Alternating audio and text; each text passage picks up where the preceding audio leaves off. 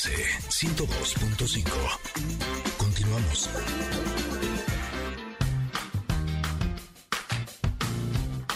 Barriga llena, corazón sano y contento. Nutrición con Valeria Rubio. Sitting on a bench waiting for the teco guacamole. La carne con frijoles. Carne con frijoles. Waiting for the sun to shine, hoping for the chicken yakisoba. I hope there's some left over. Hope there's some left over. Ay, mami, ¿qué estás haciendo? ¿Dónde va? Ay, papi, no sé, pero vete ya. Even when the pompa, taking on a hole. Guacamole. Amo canción del guacamole.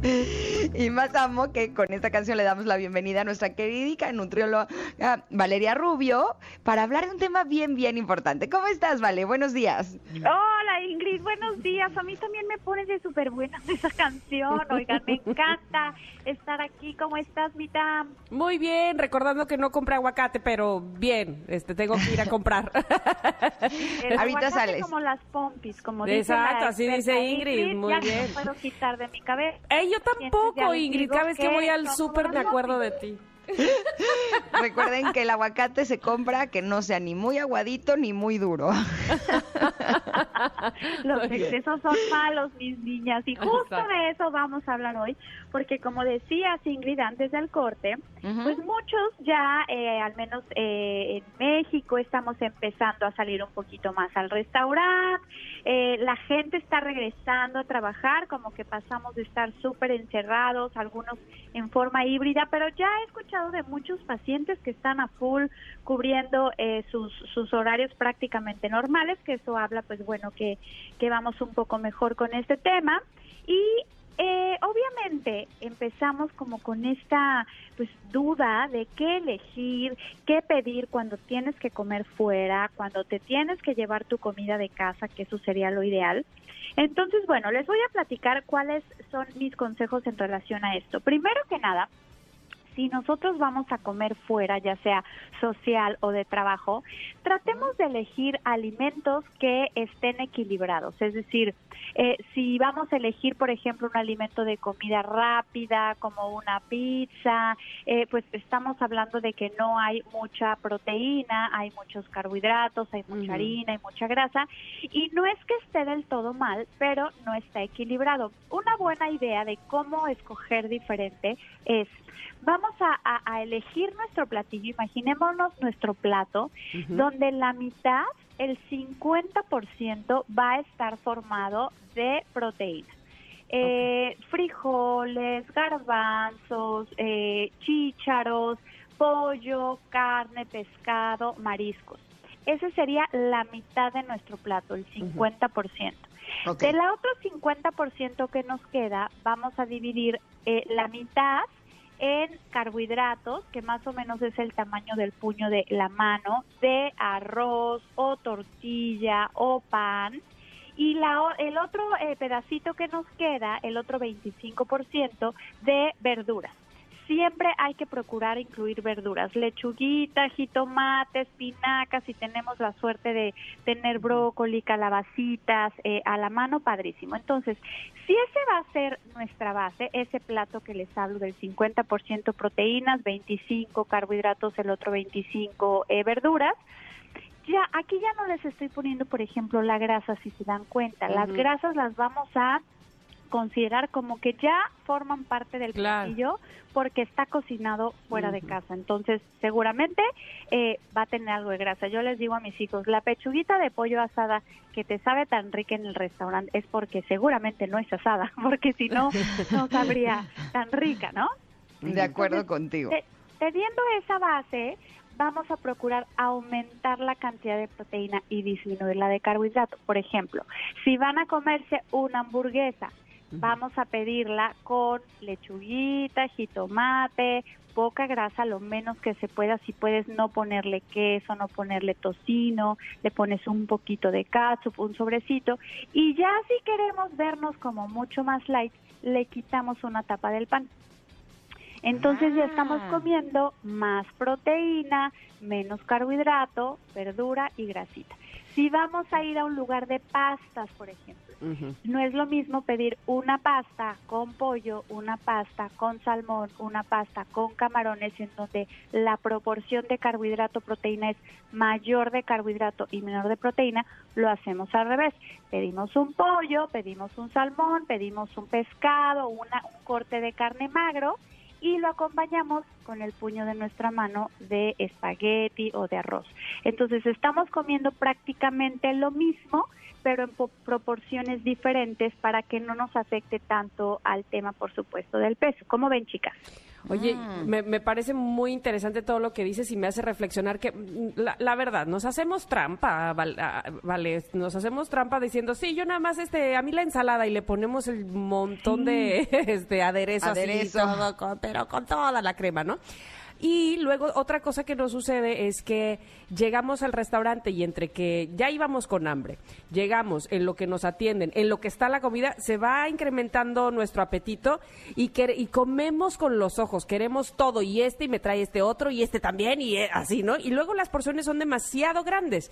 Ahí en todo caso, ¿qué aconsejas? Este, compartir, que pidamos todos al centro, ¿qué será mejor? Mire, es buenísimo lo que dice Stan, porque siempre les digo, hay que ganarle al hambre. O sea, no llegar al súper a comprar tu comida, ni al restaurante, ni a la boda, ni al bautizo, ya Cajando. pelándote de hambre, porque entonces ya no vas a tener conciencia de elegir, o sea, ya es un tema instintivo de necesito cubrir mis necesidades y me vale gorro con qué. Entonces, por eso las colaciones son importantes. Una colación a media mañana, traer en el coche o en el transporte o en la mochila una manzana, unas galletitas integrales, un poquito de nueces, de cacahuates, te va a ayudar precisamente a lo que dice Sam de no llegar a comerte a pues Al o mesero. a la mesera. y sobre todo abusados con el pan de la canastita de la mesa, porque pues nos los ponen muy monos la verdad, pero cuando llegas con hambre ya te le echaste la mantequillita, el aceitito de olivo, y pues ya te comiste gran parte de tu porción de carbohidratos. Si estás cuidando tu peso, yo eh, recomendaría mejor pedir que lo retiren, ¿no? Y eh, siempre pedir de acuerdo a buscando lo saludable, no necesariamente a lo que te mueres de antojo, porque bueno, desde luego, pues a lo mejor si, si te vas a, eh, a la carta directo, a lo que sabes que no te va a hacer bien en ese momento de hambre, sin conciencia lo vas a pedir. Pero si vienes ya adelantándote un poquito con la colación sin tanta hambre, si vas luego, luego a, y te diriges a la carta hacia la proteína, si a la vez de escoger tu proteína, eh, procuras que sea más proteína y menos carbohidrato, creo que va a funcionar muy bien. Y algo importantísimo es que no nos bebamos las calorías. Es decir, si ya vas a comer fuera y no vas a pedir precisamente una pechuga asada, vas a pedir tu hamburguesa, tu pasta, tus mariscos con tus galletitas saladas o tus tostadas, procura que no se pasen las calorías en las bebidas. Es decir, puedes pedir un agua mineral, puedes pedir un este, jugo de, tomate preparado con limón y sal, puedes pedir incluso eh, alguna bebida dietética que, que siendo de manera ocasional está perfecto, pero no pidas el refresco, la naranjada, eh, pues la cervecita, ¿no? Esto es obviamente va dirigido a si nos queremos eh, cuidar un poquito el peso y pues por supuesto la salud. Entonces pedir siempre más proteína, menos carbohidrato y no bebernos las calorías sería como la alimentación o la, la mejor elección. Y por otro lado también lo que decía Sam, las porciones. Vamos a imaginarnos a nuestro estómago como un vaso, ¿no? Un vaso que obviamente del 0 al 10, al 100% de su capacidad sería llenarlo hasta el tope, ese sería el 100%. Hay que recordar que nuestro estómago le manda al cerebro la señal de que ya se llenó 20 minutos eh, después. Entonces, si nosotros empezamos a comer, comer, comer y quedamos satisfechos hasta el 100% de ese vaso, cuando dices ya no me cabe ni un chícharo más, a los 20 minutos te vas a sentir muy lleno porque vas a quedar al 120%.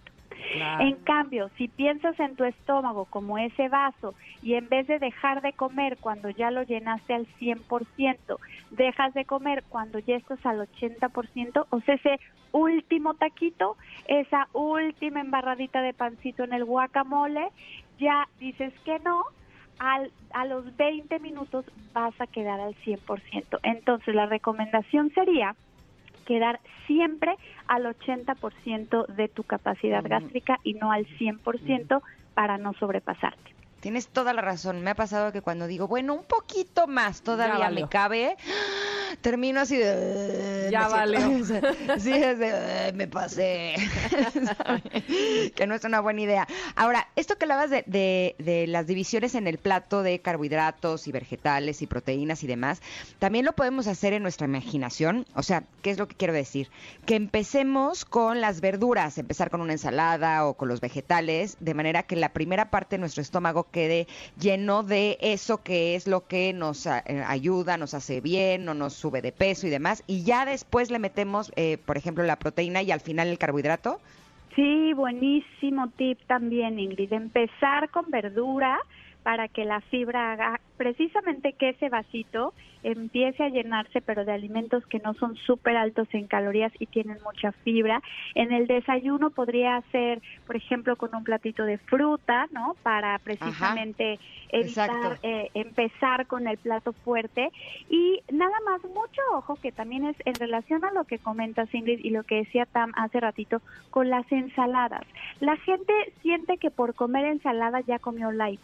Y la verdad es que las ensaladas pueden tener mucho más calorías que una hamburguesa, que un brownie, si no las haces equilibradas.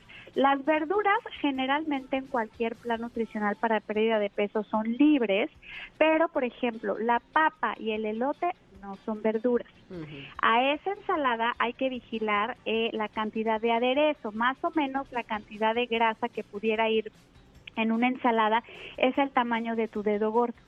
Y en grasa incluimos al aceite de olivo o la vinagreta, al aguacate, a las nueces, a los cacahuates. Eso entra dentro de grasa. Luego, si le vas a poner proteína, pues que sea proteína magra, pollo, a lo mejor queso panela, y evita ya ponerle crutones o, o fusil y pasta. En estas barras de ensalada se incluyen muchas veces la... Eh, perdón, está sonando el teléfono, incluyen muchas veces ya eh, la- el pan, ¿no? El carbohidrato, la pasta.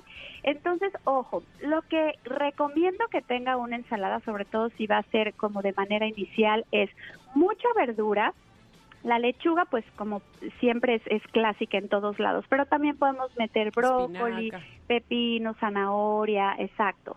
Un aderezo ligero, no recomiendo los aderezos cremosos, ni mil islas, ni de eh, blue cheese, Queso, ni de ranch, sino vinagretas, que tenga algo de proteína magra y de, eh, de preferencia sin nada de carbohidratos. Ok. Oye, eh, vale, vamos a ir a un corte, ya sabes cómo está esto, pero regresamos para darle conclusión a nuestro tema del día de hoy, que sin duda es interesante. Así es que, por favor, quédense ahí. Somos Ingrid y Tamara en MBS. Volvemos después del corte, no se vayan. Súper. Es momento de una pausa. Ingrid y Tamara, en MBS 102.5.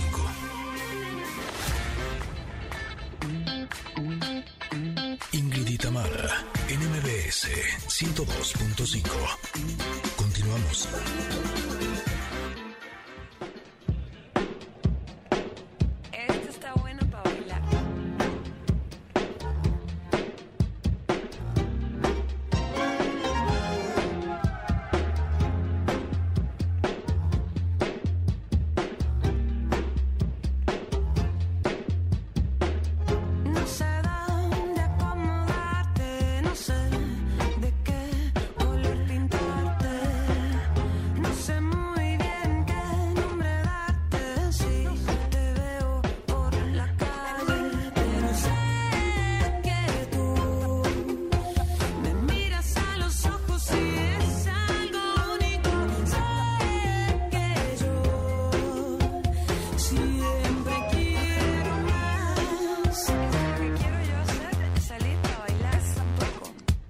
Ustedes, pero yo ya extrañaba la voz de Julieta Venegas. La verdad, Sí. qué gusto escucharla. A también para me bailar. Uy, muy bien, muy bien. Estamos platicando con Valeria Rubio, nuestra nutrióloga de cabecera en este programa, sobre cómo eh, tener una buena alimentación una vez que salimos a un restaurante, que estamos comiendo fuera de casa. Y yo, eh, ahí estás, ¿verdad, Vale? Sí, aquí ando, Ah, aquí ando. les, les platico, eh, ahora que quería preguntarles eh, o preguntarte a ti directamente sobre si tomar agua antes o después de los alimentos, les platico Iba a que... preguntar eso. De veras, fíjate, fíjate, Sí, estamos conectadísimos. Cuando tuve la oportunidad de hacer un viaje a Japón, me di cuenta, y ves que los japoneses normalmente son delgados, ¿no? Entonces me di cuenta de qué era lo que comían. Además de que mucho pescado, noté que se tenían en, en sus barras de, de- de alimentos, o sea, llegando al restaurante, sí o sí una jarra de agua fresca con infusión, es decir, podía tener como que, ya sabes, esas rodajas de naranja o de algún cítrico o alguna eh, menta, qué sé yo, ¿no? Y entonces pasaban directamente y se servían. Y siempre al finalizar te daban, aunque no pidieras, tu té verde. siempre. Entonces decía yo, ¿tendría, ¿tendrá que ver esto, ah, vale, con que tienen tan buen funcionamiento este gástrico o que están así delgados? Qué sé yo, no sé, tú dirás. Sí, Dan, fíjate que yo también tuve la oportunidad de ir y observé muchísimo eso. Tienes toda la razón. El agua, pues desde luego te llena, ¿no? Hablando de ese vasito y de esa capacidad gástrica, puedes tomar antes de comer un vaso con agua, después de comer un vasito con agua y te va a ayudar a sentir esa saciedad. Sin embargo, pues bueno, como la digestión del agua dura entre una y dos horas, al poquito tiempo si te llenaste de pura agua, pues te va a volver a dar hambre, ¿no? Entonces Claro. es bueno tomar antes, durante incluso si necesitas, hay que hacer, hay que hacerlo esto de manera muy, muy intuitiva. Si tu cuerpo te pide agua, es pues porque está deshidratado y necesita tomar agua. Y haciendo el comparativo con la con la alimentación asiática, que me parece interesantísimo notar ¿Cuál es la diferencia? No sé si viste también, bueno, lo han visto en los restaurantes japoneses, realmente los postres no son dulces, o sea, de hecho si tú ves una carta de postres en un restaurante japoneses no son como tan atractivos porque no, ahora sí que no vienen manejando lo que viene siendo el dulce.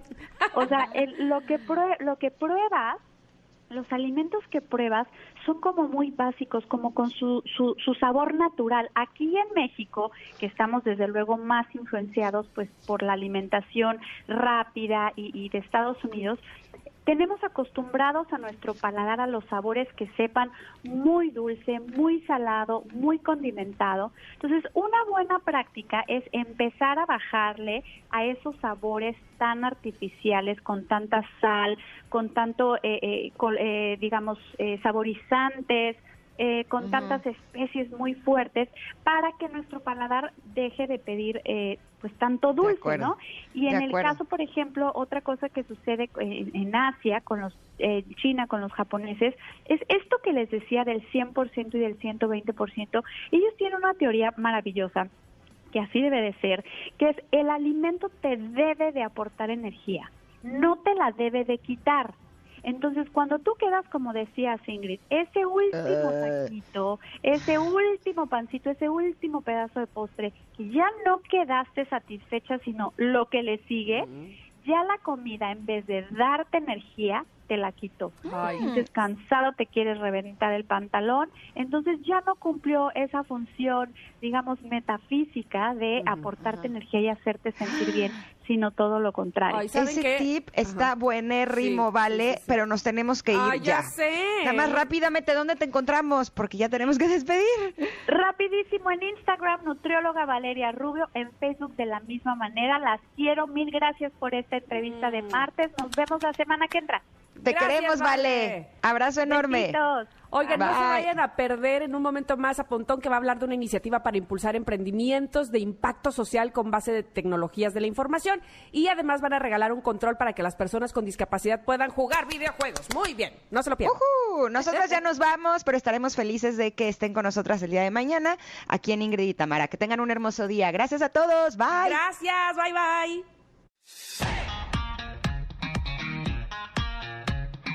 Ingrid y Tamara te esperan en la siguiente emisión, MBS 102.5.